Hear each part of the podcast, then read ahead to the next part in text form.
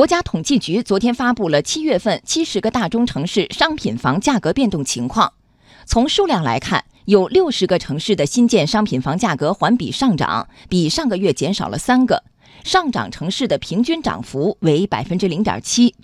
此外，有四十八个城市的二手房价格环比上涨，比上个月多三个，上涨城市的平均涨幅为百分之零点六五。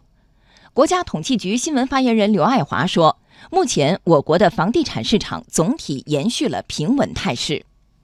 从我们近几个月的观测来看的话，不管是一二三线城市新建商品住宅的价格也好，还有二手住宅价格也好，同比涨幅都是说略有回落的。从这个方面来讲，预期也是相对比较稳定的。所以综合来看吧，我们想房地产市场是有保持一个平稳健康发展的基础的。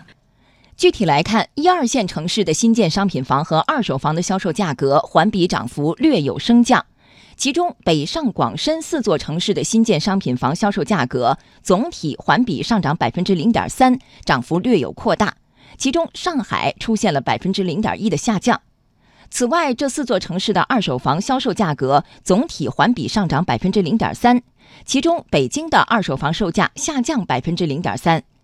在易居研究院智库中心研究总监严跃进看来，房价整体涨幅的收窄，说明楼市泡沫正在被挤出。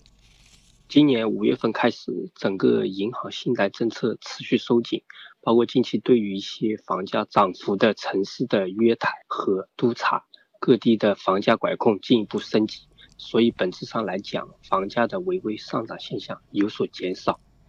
现在房住不炒一直是政策的主导方向。近日，住建部发布消息说，我国将加快推动住房保障立法，明确国家层面住房保障顶层设计和基本制度框架，夯实各级政府住房保障工作责任，同时为规范保障房准入、使用和退出提供法律依据。